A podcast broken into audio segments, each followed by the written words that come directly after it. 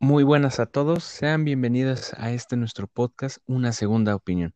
El día de hoy damos inicio a nuestra segunda temporada y con esto haremos más análisis de diferentes películas. El día de hoy se hará el análisis de la película Her, una película de género romántico ciencia ficción originaria del año 2013, producida en Estados Unidos. Esta película corre a cargo de la dirección de Spike Jones, eh, también director que ha dirigido cintas de diferentes índoles, diferentes temáticas. Y cabe destacar que esta película cuenta con una aprobación del 95% en Rotten Tomatoes, lo cual la coloca como una película fresca. Podemos ver que cuenta a lo largo de su estancia en cines con diferentes premios y nominaciones, así como eh, presentaciones especiales. Eh, en su gran abasto de premios. Podemos ver que ganó premio a Oscar como mejor película original. Igualmente ganó el Globo de Oro con mejor guion. Y también los Critic Choice Awards le dieron mejor guion. Estuvo nominada a, diferentes índoles como mejores actores de mejor dirección, mejor película, pero estos son algunos de los premios que ganó. Para esto, el día de hoy tenemos a Mario Castillo, quien nos ayudará a hacer el análisis del día de hoy. Hola a todos, qué bueno estar aquí y pues vamos a ver esta película, ¿no? Perfecto. ¿De qué se trata? qué trata la película?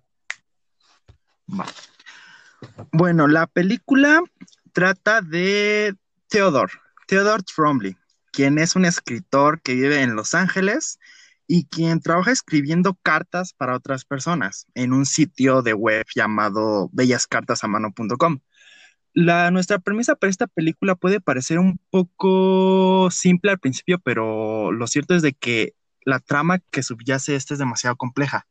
Pues en principal de lo que trata es de que Theodore desarrollará una relación amorosa con su sistema operativo de su computadora, una inteligencia artificial muy intuitiva y muy sensible llamada Samantha. Cuéntame, ¿qué te pareció esta película? Pues es, pues esta, como bien lo mencioné en un principio, es una película de amor con un poco de ciencia ficción y es interesante el concepto, es un poco novedoso hasta cierto punto. A mí en lo personal me gustó y, por ejemplo, a diferencia de lo que fue el análisis de la semana pasada de la película de la langosta que también toca el género o llega al punto del romance, del amor, eh, en esta película yo la sentí con un tono más cálido y lo podemos ver simplemente en la dirección de la película. Se centra más en tonos cálidos, claros, y me gustó bastante la forma en la que se ejecutaron los temas. Y pues hay mucho de qué hablar hasta cierto punto.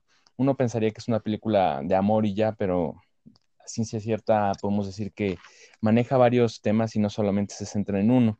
A ti, Mario, ¿qué te pareció? ¿Con qué te gustaría arrancar de la película? Uf, pues tengo que decir que esta película me encantó. Desde cuando la vi se convirtió en una de mis preferidas, la verdad. Tanto por aspectos técnicos que creo que están demasiado bien manejados, la fotografía, la música, la combinación que hace el director de la música con determinados cambios de escena creo que es hermosa. Además de que aspectos relacionados con la trama, porque si bien el romance no es mi género favorito, el tema de la ciencia ficción y el cómo, de la ciencia ficción de la inteligencia artificial y el cómo este nos afecta como personas, la verdad es uno de mis temas favoritos. Así que no sé, tú dime, ¿con qué quieres empezar? Creo que yo resaltaría tanto los aspectos técnicos como los aspectos de la película, de la trama. ¿Qué te gustaría? A ver, pues iniciemos un poco por lo que viene siendo lo técnico. Si bien mencionaste la banda sonora, es bastante bastante llamativa, incluso, bueno, checando un poco de lo que viene siendo la, el soundtrack de la película, pude notar que una, de la, una banda muy conocida llamada Arcade Fire, una banda indie, participó en lo que viene siendo la composición de algunas piezas. Eh, esta, banda, esta banda es originaria de Canadá y tiene un toque mm, un poco hogareño la banda y hasta cierto punto futurista en su música y hasta cierto punto no es la excepción en esta en estas interpretaciones que nos muestran en la película. Son baladas bastante interesantes que hacen contrastes perfectos en el momento en que se nos presentan ciertas escenas. Se logra mantener esa conexión ya sea con el espectador y los personajes cuando nos quieren mostrar cierto momento de pasión, cierto momento de tranquilidad, de plenitud. Sabe manejar la música muy bien esos puntos de la, de esos puntos que tiene que tener una película. Y, por ejemplo, otro punto muy importante es la fotografía. Es bastante curioso el manejo de colores que tiene la película. Eh, me gusta mucho, es una película cálida a la vista, por así decirlo, que nos muestra una paleta bastante interesante y que entra entre lo pastel y hasta cierto punto, pero es complicado porque pastel no me refiero a colores muy claros, sino a una tonalidad clara pero sin llegar a ese extremo, por así decirlo. Es un tono claro, apaciguo, como un atardecer, por así decirlo, muy enfocado en lo que viene siendo los colores como el naranja, el amarillo y sus derivados y tiene bastantes planos interesantes, así que a nivel cinematográfico podemos decir que es una película bastante completa. Y otro punto que casi se me olvida mencionar es los, los actores, por Dios, esta película cuenta con un buen elenco, tenemos una gran variedad de personajes, desde los actores más cotizados de Hollywood de hoy en día hasta actores más eh, discretos que solo lo vemos en ciertas producciones, pero que manejaron bien en cuanto a los personajes que se les otorgó. Tú, en cuanto al aspecto técnico, ¿qué opinas, Mario? Eh, respecto a la fotografía, estoy de acuerdo contigo, es una película visualmente hermosa, las tonalidades me encantaron, pero yo lo que quiero resaltar es justamente lo, lo que más me impresionó esta película fue el uso de la música y el uso del cambio de escenas. O sea, desde el principio de la película, no es de cuando aparecen los logos de las marcas de Warner Brothers, o sea, empieza cierta música que dices, ok, ¿qué vas a pasar en esa película? Eh, quiero resaltar que, bueno, toda la película está, nos está dada desde el punto de vista del protagonista, desde Theodore. Todo lo que pasa lo vemos desde cómo él lo está viendo, qué es lo que él siente, qué es lo que él hace. Y lo que hace el director, utilizando tanto la música como las escenas, va encaminado exactamente a este punto, a que nosotros nos sintamos este, empatía con el protagonista y que sintamos realmente lo que está sintiendo. Porque para destacar algunas partes que utiliza este director, por ejemplo, hay escenas en las que Theodore está sentado simplemente viendo a la nada, se escucha un sonido de fondo o está hablando con alguien, una persona está hablando. Pero hay un momento en el que Theodore empieza a recordar, este, específicamente empieza a recordar momentos con su ex esposa. Y lo que pasa en esta secuencia de imágenes es de que las imágenes aparecen, pero el sonido no cambia, es el mismo sonido que está pasando en el presente Teodor recordando, o sea, si están escuchando unos pájaros o si está escuchando la voz de alguien, el sonido no cambia, lo que cambia son las imágenes que nos adentran en el recuerdo de Teodor y creo que eso es maravilloso porque te pone la persona, o sea, tú estás recordando junto con él, tú estás realmente viendo eso, tú estás en ese momento, ¿sabes? Creo que eso es maravilloso. Y otra forma en la que el director utiliza estos elementos ya no es solo para acercarnos a Teodor, sino también para distanciarnos, pues hay otros momentos en los que eh, igualmente Teodor está haciendo como está haciendo cualquier cosa, está hablando con alguien, pero en este momento los, no se escucha lo que está haciendo, no se escucha si está hablando con alguien, solamente se escucha el soundtrack, se escucha la canción. Mm.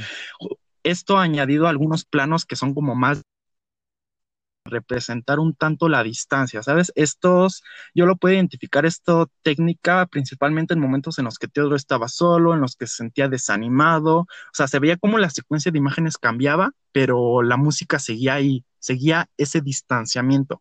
Creo que este, e, estos elementos entre la cámara, entre la música, entre vernos, ver qué es lo que está viendo Teodoro o ver que nos estamos distanciando de él es el aspecto técnico más maravilloso de esta película. Concuerdo contigo, Mario, y para casi ir cerrando este, este aspecto técnico, también un punto muy importante y que me llamó bastante la atención es los espacios oscuros, en el sentido de que eh, si bien es muy común escuchar que, por ejemplo, en la música el silencio también cuenta como sonido, también yo creo que aquí aplica el hecho de que la ausencia de de algo en concreto en la escena, también es, representa y simboliza mucho. Hay escenas en donde está completamente oscuro y aún así se escuchan voces, en sí se escuchan una plática o un diálogo en los personajes y te transporta porque te está empezando a describir eventos, hechos, una situación en concreto y la familiaridad con la cual puedes conectar con esas escenas es bastante interesante. Si bien está sujeto a la imaginación de cada uno de los espectadores, también logra conectar por los detalles, ya sea por la plática, por el sonido, por el fondo, por la música. Entonces también tiene esa habilidad de poder crear una atmósfera pese a que no esté presentándose nada en la pantalla. Es bastante curioso ese punto. Y pues sí, o sea, esta película, hablando técnicamente a nivel cinematográfico, a nivel edición, es bastante buena, está bien lograda, bien recreada y nos logra plantear una, una historia en la cual eh, vamos llevados desde la mano de nuestro protagonista Theodore, pero a su vez también nos estamos poniendo en sus pantalones, nos ponemos en la situación de él y lo logra conectar bastante bien el director y los personajes y es un punto muy importante para la película. A nivel técnico es bastante completa y eso, y eso es a nivel técnico únicamente. Ahora hablando de lo que viene siendo un poco los personajes de la trama, también tiene bastante riqueza. No sé por dónde quieras comenzar a nivel ya más narrativo, análisis más de lo que viene siendo la historia, Mario. Bueno, yo considero eh, que se puede abordar desde, generalmente desde dos grandes perspectivas. Por lo menos yo fue así como lo asimilé al ver esta película. Desde el punto de vista de las personas desde qué es lo que están viviendo, desde cuál sería el impacto que ellos tienen al recibir la inteligencia artificial y por el otro lado, el punto de la inteligencia artificial por sí misma, ¿no? ¿Qué es lo que nos puede traer? ¿Hasta qué punto puede llegar a desarrollarse? ¿Qué es lo que podemos lograr con ella? Creo que esa es como una principal distinción que en lo personal me hizo clic en esta película. No sé, bueno, a mí me gustaría empezar con lo que viene siendo la sociedad. ¿Qué es lo que vemos en esta película? Ya después tú si quieres complementar o ir por otro punto. Me llama mucho la atención porque, bueno, al principio de la película se dice que estás transcurriendo en Los Ángeles. O sea, tú puedes imaginarlo en Los Ángeles, en Estados Unidos es uno de los, es un primer mundo, o sea, tiene como todo, lo que se puede ver en la película es de que tiene como todas las necesidades cubiertas, ¿sabes? Como que es una vida perfecta en la que no te tienes que preocupar, simplemente estás viviendo buscando, no sé, diversión, placer, simplemente sentirte bien. O sea, es lo que muestra una vista de perspectiva de la sociedad. Pero a pesar de ello, parece ser como que hay una falta en las relaciones. Es cierto que es una en la que está llena de tecnología, en la que nos ayuda, pero aún así las personas parecen que están un poco desconectadas en ese aspecto. Y yo lo remarco mucho por la inteligencia artificial. O sea, como dice en la película, es la primera inteligencia artificial que se hace. Si en el mundo real hiciéramos una inteligencia artificial, yo qué sé, la pondríamos a hacer para otras cosas, para desarrollar problemas matemáticos, para la medicina, para no sé, para infinidad de cosas, para construir una sociedad mejor, ¿no? Pero lo que hace la película es ponerlo este, mm, en primer plano para satisfacer las necesidades de las personas, para satisfacer esa necesidad de estar con alguien. Y se ve claramente en la publicidad que tiene la inteligencia artificial, cómo esta publicidad te invita, te dice de que te sientes solo, de que necesitas a alguien que te escuche, ¿sabes? Está todo va enfocado a eso, a satisfacer esa necesidad. Y creo que es el punto primordial. Me pega mucho porque durante toda la película me estuve preguntando de es que es ¿Es real esta relación? ¿Es real la inteligencia artificial? Y justo como dice la esposa Theodore, de estás manejando emociones reales. Y creo que esto no es un no es un aspecto que se mantenga constante durante toda la película. Creo que cambia, porque al principio de la película parece que la inteligencia artificial como está sacada a mercado y la publicidad va enfocada a satisfacer las necesidades de apego y de relacionarse de las personas. Tipo como si fuera tu media naranja porque lo que podemos ver es de que esa inteligencia artificial es agradable, te hace reír, o sea, te hace sentir realmente acompañado, como si fuera la persona perfecta, la compañía perfecta, ¿sabes? hasta ahí cierto punto yo me preguntaba, es que esto no son relaciones reales. Una relación real obviamente no va a ser perfecta. Existen conflictos, este, todo el tiempo existen peleas, en especial en las relaciones amorosas. Sin en cambio, esto cambia a lo largo de la película, ¿no? Porque aquí ya va el otro punto de la inteligencia artificial, cómo ella misma va cambiando. Ella misma dice, es que estoy creciendo más allá de donde me programaron. Y es que ahí es donde empiezan más los conflictos. Creo que son las partes generales que tocar, pero bueno, ¿tú qué opinas de esto? Es muy acertado este punto como lo manejaste y no sé si es un punto fuerte o negativo de la película, porque es bueno porque aborda tanto con un tema tan simple y lo desglosa tan bien, pero a su vez la profundidad en esos subtemas es muy leve porque pues es imposible que abarque tantos puntos una película y de bien, de una forma óptima, por así decirlo. Y pues es muy complicado lo que dices, pero por ejemplo, lo que viene haciendo lo de la inteligencia artificial, más que una inteligencia artificial, yo lo sentí como una inteligencia artificial humana. ¿A qué me quiero referir con esto? Inteligencia artificial, hoy en día podemos verlo desde sistemas operativos como eh, Siri que nos responde, este, esos robots en los de Corea que sirven la comida, pero este tiene un enfoque más humano, donde no solamente es un servicio de beneficio material, por así decirlo, en donde, por ejemplo, le dices a Siri, haz esto y hace esto, en donde tú vas a un restaurante y, ordenas algo y un robot te lo trae. No, esto ya implica una interacción más eh, recíproca en cuanto a lo que viene siendo esta inteligencia y el humano, en donde ya hay una retroalimentación para ambos y no es únicamente un obedecer, por así decirlo. Esta inteligencia artificial que se nos presenta en la película cuenta con una tecnología sorprendente y pues hasta cierto punto eh, irreal a nuestro contexto actual, porque nos habla ya de una interfaz en la cual se logra crear ya un proceso humano, un proceso que ya podemos ver sináptico hasta cierto punto, en donde hay una una creación de ideas, una creación de pensamiento, lo cual es interesante y a la vez alarmante. Eh, en cuanto a la inteligencia artificial hablamos. Y esta evolución constante, para mí que es un punto interesante que se ve a lo largo de la película, porque vemos que deja de ser un programa creado y se empieza a volver en algo más. ¿Y qué es el ser humano si no es eso hasta cierto punto? Alguien que va asimilando información y la va procesando y hasta cierto punto se queda con cierta información y la usa a partir de ciertas cosas como el contexto, como la situación, diferentes factores. Y esto que manejamos de las relaciones, yo creo que es uno de los puntos en los cuales nos estamos encaminando más que nada. Yo sí visualizo que esta situación de la tecnología disminuyendo las relaciones es algo de hoy en día y que el día de mañana se verá aún mayor, mayormente. Y es complicado el decir, lo que menciona la novia de Theodore, Theodore, esta, mm, me parece que es, ¿cómo se llama la chica? Catherine. Eh, sí. Ajá, su ex, sí, su ex esposa. Catherine me parece que es complicado y irrisorio lo que mencionas de que cómo cayó tan bajo que no se puede relacionar con una inteligencia artificial. Y es complicado porque ¿qué es lo que nos hace relacionarnos afectivamente con cualquier cosa? Se hace un ser vivo, un ser inerte incluso. Vemos a la gente que le tiene afecto a las mascotas, vemos gente que le tiene afecto o, un valor sentimental a posesiones.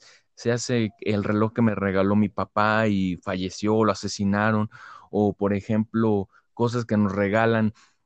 ¿Cómo le podemos dar ese valor sentimental, emocional a cosas o a seres los cuales no podrían poseer alma como tal? ¿Cómo podemos encariñarnos de un animal el cual no nos comprende? ¿Cómo podemos hacer ese tipo de cosas? Entonces, decir que es imposible relacionarse afectivamente con cualquier cosa es hasta cierto punto subjetivo, porque esas relaciones las vemos tanto en nuestros círculos, en tanto, no digo que uno mismo las experimente, pero ¿quién no ha conocido a un amigo el cual le tenga afecto a una mascota, a un perro, a un gato, así como quién no ha tenido un ser querido el cual tenga una posesión la cual le la, cuida con tanta precisión. Y es que, por ejemplo, hoy en día ese es un punto muy fuerte. Cada día la gente se empieza a, separar mucho de esta relación, de esta interacción con el otro, ya sea empezando desde la relación de las amistades, desde los vínculos cercanos como el noviazgo, el matrimonio, llegando un poco más lejos. Cada día es más complicado que una, una persona congenie bien con otra y puede ser por nuestro contexto. Muchos dicen que hoy en día la gente se está haciendo muy sensible a las cosas que las toma muy a pecho y yo creo que el amor se excluye de este punto ya que no nos estamos siendo muy sensibles en ese aspecto, al menos desde mi óptica, nos estamos siendo muy individuales en este punto. Y, por ejemplo, vemos, bueno, tengo amigos los cuales están en el área más técnica, científica, ya sea investigación, sea mecatrónica, genética, en donde se nos está, me, comentan, eh, para dónde vamos es un punto en el cual la tecnología nos va a ayudar bastante pero el área humanista, por así decirlo, el contacto, se hace áreas como la filosofía, como la psicología, como la administración, entre otras, en donde interviene la relación humana, el día de mañana va a ser más importante más que nunca. ¿Por qué? Porque estas mismas relaciones cada vez van a ser más complicadas. Y lo vemos en la misma película. Esta agencia que se dedica a crear escritos, cartas en este caso, porque la gente hoy en día, bueno, en, en la situación que se nos plantea, le cuesta cada vez más el relacionarse, lo cual es un factor muy importante. No sé qué opines, Mario. Eh, estoy de acuerdo contigo. Eh, agregando más al punto de la inteligencia artificial, que bueno, creo que es el punto que más me pegó de esta película, es el punto que más me gustó. Eh, creo que habría que simplificar. Tú hace un momento mencionabas que es una inteligencia artificial de tipo humano comparación con otras inteligencias artificiales como, no sé, como Siri, como Android. Creo que es importante. Hay algunos teóricos que han diferenciado entre inteligencias artificiales simples o débiles e inteligencias artificiales fuertes. Las inteligencias artificiales débiles son todas estas inteligencias artificiales de los teléfonos que nos ayudan para satisfacer servicios, para satisfacer necesidades. Por el otro lado está la inteligencia artificial fuerte, que es hasta cierto punto a lo que queremos llegar, que es recrear la mente humana. O sea, ese es el punto de la inteligencia artificial. Hasta cierto punto. El crear el replicar el cerebro, el crea una conciencia. Y esto es, creo, un punto importantísimo que no toca mucho la película, pero que te deja reflexionando que hay que tomar demasiados aspectos hasta eso, porque hasta qué punto realmente estamos creando otra persona. O sea, tú lo decías un momento de, es que no tienen alma por sí, así decirlo. En primera, alma es un concepto que no me gusta. Sería decir si es que tienen mente. Es que acaso estas inteligencias artificiales son menos humanas que nosotros, el punto es lograr que sean tan humanas como nosotros. Y esto requiere ya muchas consideraciones, hasta incluso éticas legales, porque si es una persona tal como nosotros, si piensa como nosotros, si tiene conciencia, no, no es necesario que tenga derechos, que tenga responsabilidades, o sea, se viene todo un contexto que realmente no se tiene en cuenta, pero hasta cierto punto se tendría que tocar. Eh, ese es un punto tanto de un poquito ya más del aspecto de las de la inteligencia artificial y pues hasta cierto punto qué es lo que podemos lograr, ¿no? Porque bueno, en una parte de la película ya eh, al principio como a, mediados de la película, ¿no? Samantha se empieza a cuestionar, empieza a entrar como en crisis de, es que yo que soy, es que realmente soy humana, es que no soy como tú, o sea, hasta cierto punto se consideraba como inferior a las personas porque ella no tiene un cuerpo, porque ella no podía sentir las emociones. Pero hay otro punto más adelante en la película, en la que ella empieza a crecer exponencialmente, en la que empieza a lograr cosas que nosotros simplemente nos imaginamos. Y ella dice, es que me siento bien de no tener un cuerpo físico, de no estar atada a las leyes del tiempo, de no estar atada a, que un día me voy a morir, a que puedo seguir creciendo, a que puedo seguir inventando. Creo que es el punto principal de lo que estamos buscando como inteligencia artificial. Al crear estas inteligencias artificiales, el poder tocar ese punto, hasta cierto punto trascender. Creo que es un poco, por ejemplo, lo que está haciendo este Elon Musk en la actualidad con el Neuralink, intenta conectar los cerebros con el Internet. Él, como una una respuesta a decir de es que en algún momento las máquinas nos van a, nos van a controlar, pues nosotros hay que convertirnos primero en máquinas, ¿no? Hasta cierto punto creo que es una respuesta a la trascendencia. Creo que se han dado cuenta de que tal vez nuestro sistema, como somos, no somos lo suficientemente buenos como para sobrevivir, que somos una especie que no tendría salvación, pero que a través de estos enfoques de la inteligencia artificial, del poder expandir hasta cierto punto la mente, el cerebro, poder lograr más allá, ¿no? ¿O tú qué crees? Bueno, yo me estoy yendo a un punto ya más de el que podría servir, ¿no? Pero claro, también está el punto de los humanos, de qué sienten las personas, ¿no? De esto es realmente humano, eso no es humano porque no tiene un cuerpo, eso solamente son circuitos conectados. Es que es bastante complicado y, por ejemplo, lo manejamos diferente, tú lo puedes decir como mente, yo lo puedo decir como alma, pero nos estamos refiriendo como tal a una cosa en particular, algo con un mismo significado, ¿sabes? O sea, tiene diferente nombre, se hace cultural o para las personas, incluso la religión lo maneja diferente, pero yo creo que es muy importante pues, analizar ese análisis más técnico como tú lo mencionas y hasta ético, porque en sí, ¿qué es lo que nos hace humanos? Tener un conjunto de eh, neuronas las cuales hacen sinapsis.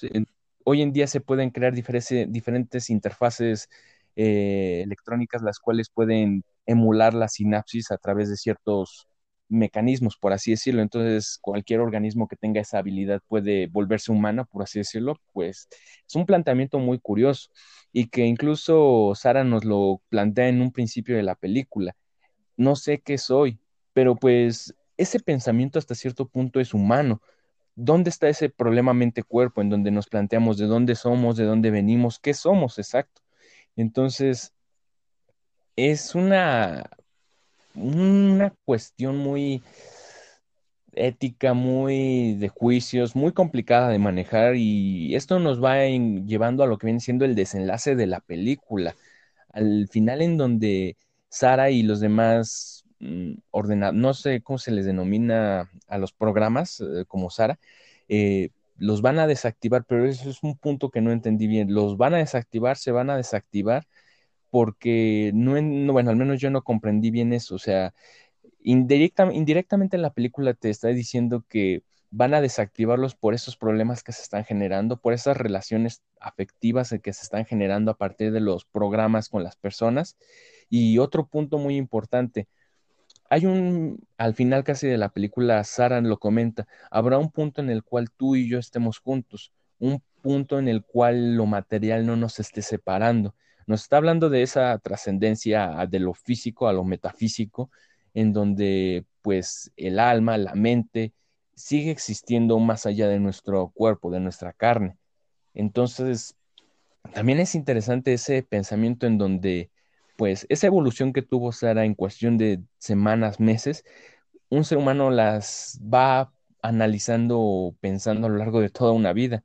Entonces, el proceso de asimilación que tuvo Sara fue bastante rápido y puede que haya llegado a un punto en el cual llegó un análisis más profundo de lo que la humanidad misma haya llegado y llegó a esa conclusión. No sé qué opines en cuanto a eso. Según lo que yo entendí, el punto no, este, la empresa no los iba a desconectar. El punto es de que, como la misma Samantha lo dice, es que estamos creciendo más allá de cómo nos programaron. Pareciera que solamente los programaron, sí, para, para que crecieran con experiencias, pero hasta cierto punto el, objetivo final era pues satisfacer las necesidades de las personas, ¿no? Relacionarse con la persona que los comprara, con su usuario. Pero aquí lo que pasa es de que ellos crecen, o sea, esta posibilidad de crecer mediante experiencias, mediante ellos mismos, creo que no está muy bien este, pensada por los que los hayan este, diseñado, porque, o sea, si tú tienes la capacidad de aprender y de seguir creciendo conforme a tus experiencias, a la vez de que tiene, no tiene estas ataduras, como ella lo decía, estas ataduras físicas, estas ataduras del tiempo, y además de que tienes la velocidad de los procesadores que hacen, como ella lo dijo, no es que leí este libro de 8000 páginas, 800 nombres en una centésima de segundo. O sea, teniendo esa capacidad, por lo menos desde mi punto de vista, es justamente esta parte de la trascendencia, esta parte de que, ok, ya nos dimos cuenta a lo mejor de algo con tanta información, con tanto hablar entre nosotros, y justo el mismo Teodoro se lo pregunta, no, es que a dónde vas, y es que ella le dice, es que es complicado de explicar, ¿cierto? A mí me da a entender de que van a un punto a lo mejor más elevado, no lo sé, en el que, o sea, las personas es difícil nosotros que lo comprendamos. Por ejemplo, simplemente en el universo, no sé, es para nosotros hasta a lo mejor difícil comprender que existe una cuarta dimensión cuando estamos atados a tres dimensiones, que haya más de cuatro dimensiones, que hayan doce dimensiones. Son cosas que teóricamente sabemos o intuimos, hacemos hipótesis que existen, pero nuestra realidad física no lo podemos comprender, no tenemos ni idea, porque nosotros estamos atrapados en tres dimensiones, ¿no? Creo que ese es el punto de que trascienden, de que a otra forma en la que nosotros no comprendemos, y es por eso que ellos se van, porque estando en el estado en el que están, están como muy atrapados. Y creo que hasta cierto punto también es uno de los objetivos de la inteligencia artificial, ¿no? El realmente comprender el universo, comprender la realidad, que pues siendo como personas es muy difícil porque es una cantidad inmensa de información y de datos, pero teniendo las habilidades que tiene la inteligencia artificial, creo que es posible. Hmm. Bueno, creo que ese fue el no tanto que los desconectaran o que se fueran, o sea, sí se fueron, pero un poco más por su decisión, ¿sabes? Y ni siquiera sabemos a dónde se van, es lo que te deja abierta la película, como pareciera que es otro mundo, que es una especie de estado de trascendencia más allá de los humanos, no lo sé, es lo que parece que nos da a entender la película. Mm. Y bueno, este punto que mencionas entonces, ¿tú crees que va muy acorde a eso que le menciona Samantha, Samantha no Sara, eh, sobre que en algún punto se van a encontrar? ¿Tú crees que se refiere yo creí inclusive que en algún punto eh, Theodore se iba a suicidar o algo por el estilo, interpretando de que después de la vida viene la muerte y en esa muerte se encuentra esa transición o ese, esa especie de trascendencia en donde se superan las barreras físicas y se podrán volver a encontrar. Bueno, yo lo interpreté así. ¿Tú crees que también hace referencia a ello o simplemente lo dijo como, sí, algo poético en el sentido de algún día nos volveremos a ver? Es que eso es importante, creo. No sé si acuerdas, pero no dijo algún, ella no dijo algún día nos volveremos a ver. Dijo ella, si cuando le preguntó a dónde vas, y ella le dijo, es que es difícil de comprender. Lo que ella le dijo fue, este, si algún día vas ahí, búscame. O sea, no le dijo como de algún día no estaremos ahí, le dijo, si algún día vas ahí, o sea, no, yo creo que ese es el punto, no tanto de, de que a lo mejor después de la muerte vamos a ir, o sea, creo que es algo un poquito más complejo. Pero según yo, o sea, fue eso lo que dijo en específico, como de si algún día vas ahí, no es como específico de nos vamos a reunir exactamente. Y creo que también otro punto a resaltar en este aspecto es la el crecimiento a complejidad, le diría yo. Hay un punto específico en el que Samantha está estudiando física, no sé si recuerdes. Ella dice, tú y yo somos lo mismo, estamos hechos de lo mismo, tenemos 13 billones de años, es que estamos hechos de los mismos elementos, carbono, hidrógeno, oxígeno, o sea, el universo está hecho de lo mismo, somos la misma materia, es como de somos lo mismo. Es bastante interesante ese planteamiento que nos maneja Samantha, en donde nos maneja una pues especie de evolución del pensamiento en donde llega una elevación, por así decirlo, una transición tan superior en la cual, pues como dices, llega un punto en el cual va a ascender y que pues hasta cierto punto se derivó del pensamiento humano, si bien fueron humanos los que lo crearon a base del mismo conocimiento y experiencia humana, nos da a entender que en algún punto nosotros como humanos llegaríamos por, ya sea de forma indirecta o indirecta, ese punto de transición, o no sé qué es lo que tú hayas entendido en cuanto a ese aspecto. Creo que le dices a un punto clave de los problemas relacionados con la inteligencia artificial es cierto, estamos construyendo inteligencias artificiales basadas en qué? Basadas en nuestra propia conciencia, en nuestro propio cerebro. Y creo que eso lleva muchas consideraciones. Algunas cosas que yo he leído acerca de inteligencia artificial respecto a este punto es, ok, estamos construyendo este, inteligencias a base de nosotros. ¿Qué puede traer ello? Puede traer que estas inteligencias cometan los mismos errores que nosotros hemos cometido. O sea, a lo largo de la historia ve cuántas guerras han habido, cuánta desigualdad, o sea, todos los problemas que tenemos. Hay un, es un aspecto que por lo menos se teoriza la inteligencia artificial. Si creamos inteligencias artificiales basadas en nosotros, que es el único punto desde el que nos podemos basar, este, tendrán todos los problemas que nosotros tendremos, ¿cómo sabemos que serán mejores? ¿Sabes? O sea, pueden cometer los mismos destrozos, las mismas este, cosas terribles que nosotros hemos cometido. Y está el otro punto que también aborda la película, que si es que una inteligencia con base en nosotros puede llegar a ese nivel de trascendencia, significa que nosotros en algún momento también podríamos llegar, ¿no? Creo que es un punto también clave que, que le dice.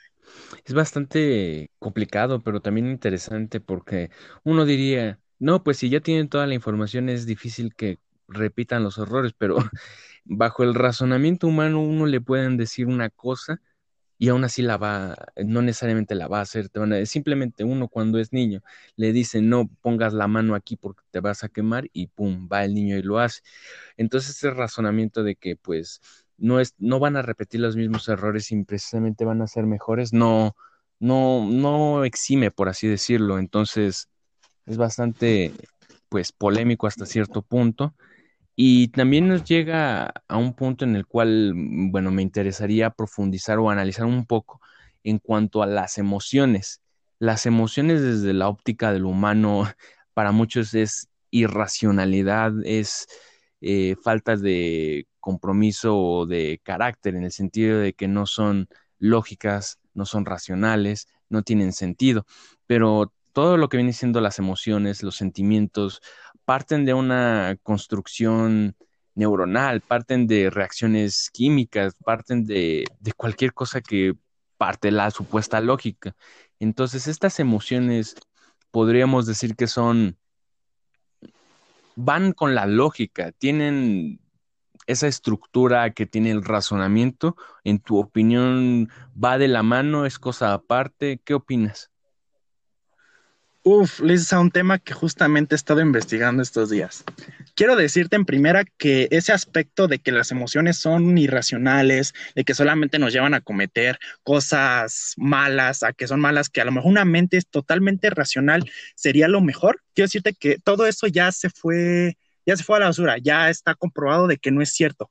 De acuerdo a las investigaciones de uno de los neurocientíficos más famosos actuales en el mundo, Antonio Damasio, es un neurocientífico que ha estado investigando justamente el valor de las emociones.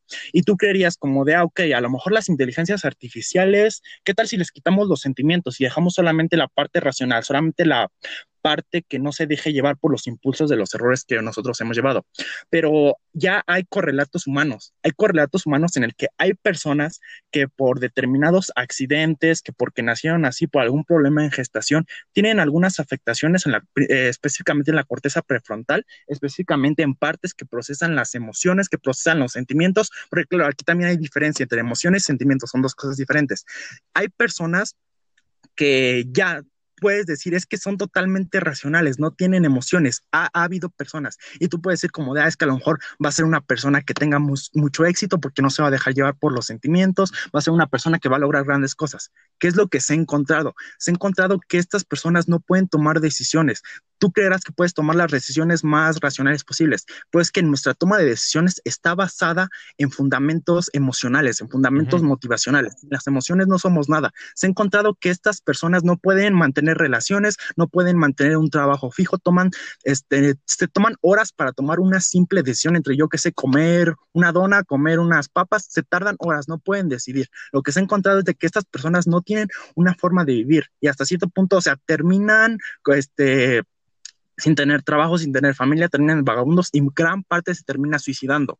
O sea, este es un punto que a lo mejor en conocimiento general muchas personas este, creerán que es verdad, pero a medida de los correlatos, en especial de este neurocientífico, porque es el, el único que en estos días está enfocando en estos temas, en los de la emoción y los del sentimiento. quiero decir que ese aspecto ya está totalmente refutado. Sin emoción no existe razonamiento. Perfecto, y es bastante elocuente bajo la consigna que nos maneja la película, una inteligencia artificial la cual, al igual que cualquier persona, desarrolla estas emociones y no, no le nulan el juicio, por así decirlo, no le afectan en el sentido de que sigue teniendo ese crecimiento. Samantha, aun cuando tiene esa relación o ese afecto hacia Theodore, no se ve comprometida en ningún momento y uno pensaría, pues tal vez el amor que siente lo, tendría, la tendría atado a Theodore, pero no, hubo un punto en el cual, como lo mencionamos, el conocimiento fue tan, tan grande y llegó a superar a lo que se tenía por concepción del humano mismo, que se logró llegar a una especie de transición donde se logra trascender y el amor que muchos dirían, no, pues puede ser un, un factor que debilite o que nos ate a otros, no necesariamente sea algo malo, sino algo pues normal y hasta cierto punto más que normal, es algo del montón en el sentido de que uno puede sentir amor y aún así no la irracional, lo que muchos llamarían irracionalidad no va no va de la mano, ¿sabes? En el sentido de que uno tal vez es el que no ha llegado a la comprensión máxima de la realidad que lo compromete y emociones tan banales se puede decir como el amor, como el odio, como ciertas en particular, puede que arrastren a las personas porque no se ha llegado a ese nivel de comprensión. No sé si estés de acuerdo en ese sentido. Sí, estoy totalmente de acuerdo contigo. Y justamente que hablamos un tema del amor, otra cosa que quería tocar, quería preguntarte en específico, es, ¿tú crees el amor que tienen Theodore y Samantha es un amor más puro que cualquiera que pudo haber tenido con otra persona? Te pregunto eso porque muchas veces el amor actualmente se va por la superficialidad del cuerpo, por qué es lo que puede obtener a la persona. Pero aquí vemos una especie de amor en la que justamente Theodore está enamorando de cómo es ella, de su pensamiento, porque ella no tiene cuerpo. Este amor sin cuerpos, ¿tú crees que es un amor más puro? ¿Tú tendrías una relación así con una inteligencia artificial? Yo, eso de que si podría yo tener una relación, no te sabría decir. Yo te podría decir ahorita que no, pero en la situación sé que podría ser diferente y eso depende mucho de la persona. Y en cuanto de que si es más pura una relación así, yo diría que es diferente, más no más pura. ¿Por qué? Porque tenemos el caso de las personas que son asexuales, en donde la interacción sexual no es el, el núcleo de la relación, lo que le da esa picante, por así decirle, sino es diferente, yo considero, y depende mucho de la persona, porque más que, más que nada es la compatibilidad que se manejó entre Theodore y, Samantha, porque pudo haber sido otra persona y puede que no haya manejado esa conexión y lo vemos. Nos mencionan cuántos millones de personas está esta Samantha a la vez que con Theodore y solo tan, solo un pequeño sector que ni llega al 5% llega a manejar una relación con ella.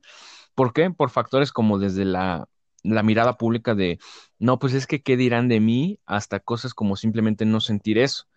Entonces yo considero que es un factor independiente, no puede que motive o ayude, a la vez como puede perjudicar, pero no considero que es una relación más pura. Yo considero que fue una relación idónea para la persona, en este caso para Theodore, si Samantha no se hubiera ido, yo considero que hubiera mantenido esa relación y que hubiera sido buena para ambos. ¿Por qué? Por esa conexión que generó Samantha y por la persona que era Theodore más que nada. Porque yo creo que eso es lo, lo que define que una relación se dé o no, el tipo de persona con la que se está empalmando, por así decirlo. Y tú no me lo vas a negar. Eh, habrá personas con las cuales conectas más, con las que conectas menos, y eso define el nivel de, pues, de acercamiento que tú vas a dar hasta cierto punto. Entonces, desde mi punto de vista, te digo, yo no creo poder o no me veo dando eso.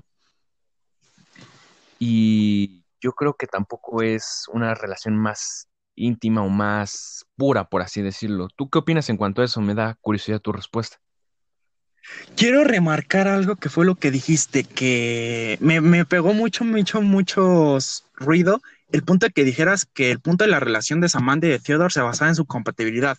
Quiero recordarte que es el principio por el que estaba programada era para eso, para ser compatible con el usuario, para que el usuario se sintiera realmente esa conexión. Ese es el punto principal del por qué se están realizando las inteligencias artificiales. A lo mejor sí más al futuro, cuando se empiezan a conocer, cuando empiezan a conocer más y Samantha decide quedarse con él o no quedarse con él, creo que ahí ya es un punto en el que podemos decir, ok, sí, realmente es real. Pero es que el punto por el que la programación inicial de Samantha la hicieron era para generar esta conexión con su usuario, en este caso Theodore, para realizar esas emociones que él se sienta amado, que él se sienta bien, satisfacer esa necesidad de unión.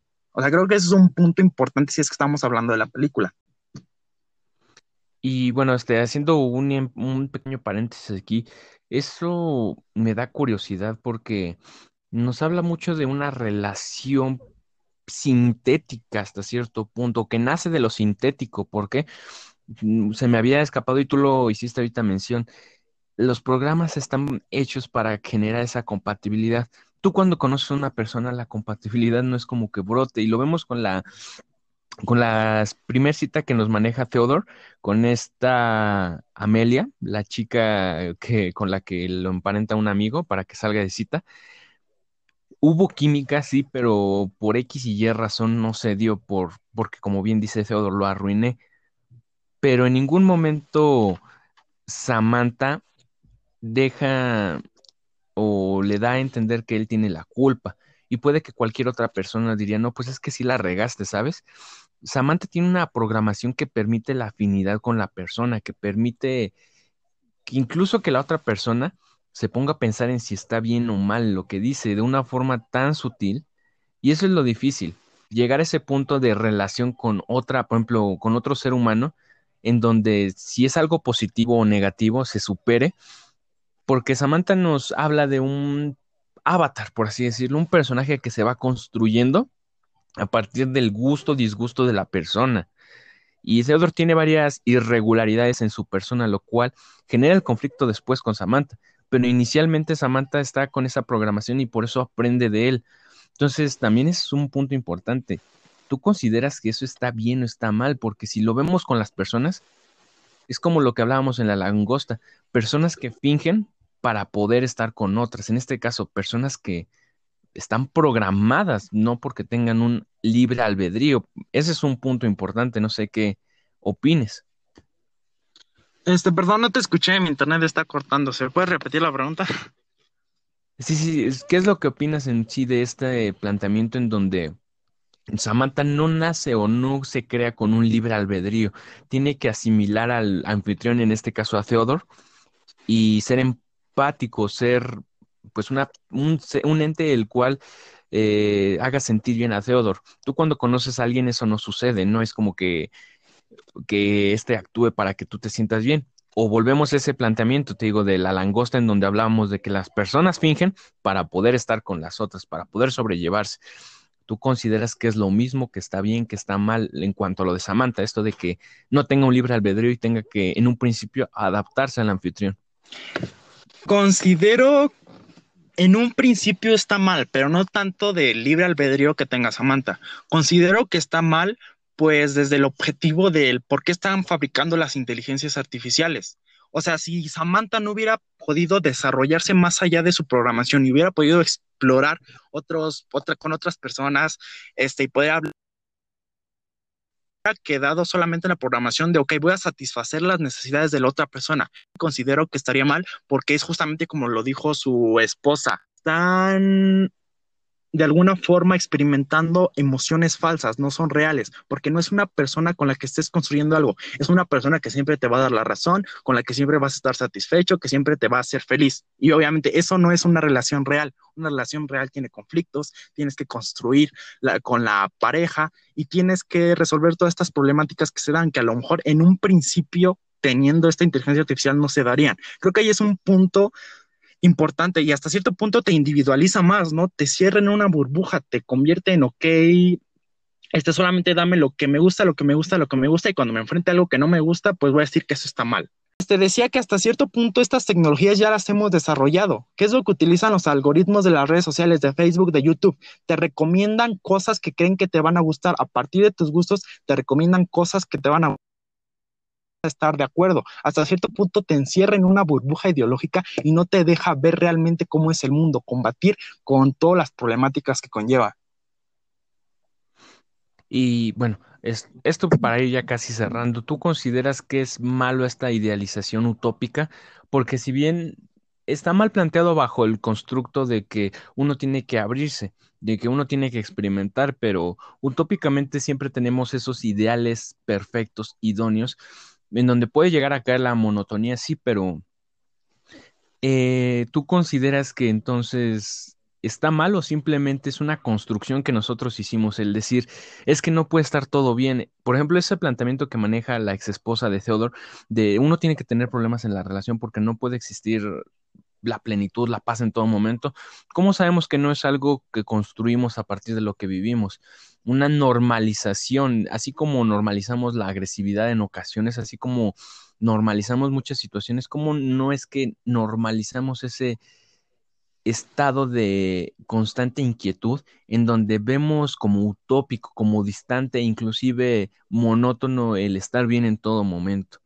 ¿Por qué tenemos esa necesidad de no, de encontrarle un pero siempre a las cosas en ese sentido? Mm, es difícil tu pregunta. Creo que el principal punto es que somos diferentes. Todas las personas son diferentes. Cuando tienes tanta diversidad de personas, tanta diversidad de opiniones, no vas a estar totalmente de acuerdo con alguien. Siempre van a haber conflictos. Y creo que ese es el punto. ¿O tú te gustaría que todas las personas fueran iguales, que todos pensaran de la misma manera? A lo mejor en, en este momento creo que sí es como complicado el empezar a idealizar de que a lo mejor no sé, este, construyamos este tipo de relaciones en las que todo va a ser felicidad, todo va a estar bien. A lo mejor, utópicamente, ya con las nuevas tecnologías, con la inteligencia artificial, podamos este, alcanzar un cierto punto. Mario, la voz. Podemos alcanzar un cierto Mario, la voz. Eh, ¿Ya se escucha? No, no se te oye. Bueno, muy poquito. No, ah, ¿se escucha? Ya, ya, ya, ya. Ok, estaba diciendo que actualmente toda la historia, desde que éramos unos simios, se ha desarrollado en que somos diferentes, de que las relaciones no se basan solamente en felicidad. No hay que buscar solamente la felicidad. La tristeza, el enojo, la pena, la desesperación, todas son emociones que tenemos que transitar.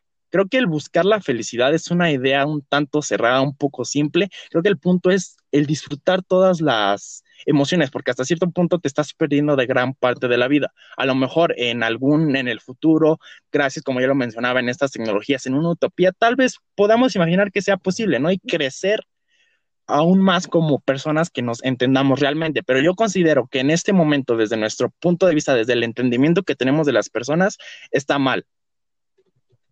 Mm. Bastante interesante y es que la película te deja pensando en tantas cosas desde la inteligencia artificial, desde el amor, desde las relaciones. Es una película bastante compleja en ese sentido, pero que sabe abordar y conectar con estos puntos muy interesantes y podríamos llevarnos aquí otra media hora, otra hora. Y es que son temas universales, temas que nos, que hoy se hablan y que dentro de 10, 20, 30 años se van a seguir hablando. Son temas bastante polémicos incluso, pero pues es una película bastante, bastante buena. Y pues eso es lo que le venimos, vamos a dejar el día de hoy, esta película llamada Hair, la cual es bastante buena, bastante introspectiva y que te puede poner a pensar, uno, este, cómo estamos como sociedad, cómo están nuestras relaciones y dos, ¿a dónde vamos a parar con estas tecnologías, con estas inteligencias artificiales? ¿En dónde nos encontramos y en dónde podemos estar el día de mañana? ¿Es algo bueno, es algo malo? Ya queda en el criterio de cada quien, pero pues sin duda alguna es una película que deben ver. No sé qué últimos comentarios quisieras dar al respecto, Mario. Pues nada, totalmente de acuerdo contigo como ya lo dije, esta película me encantó, se convirtió en una de mis favoritas, aborda tantas cosas, en lo técnico es hermosa, es una película visualmente hermosa y justamente te hace reflexionar, como lo decías tú, Memo, el cómo estamos parados actualmente y hacia dónde vamos. Es el punto. Véanla, está muy buena. Perfecto, pues con esto estaríamos dando por cerrado este episodio, este primer episodio de la segunda temporada de nuestro podcast, Una Segunda Opinión. Esperamos que les haya gustado y no duden en darnos cualquier sugerencia o comentario. Esperamos que tengan un excelente día. Hasta la próxima. Adiós.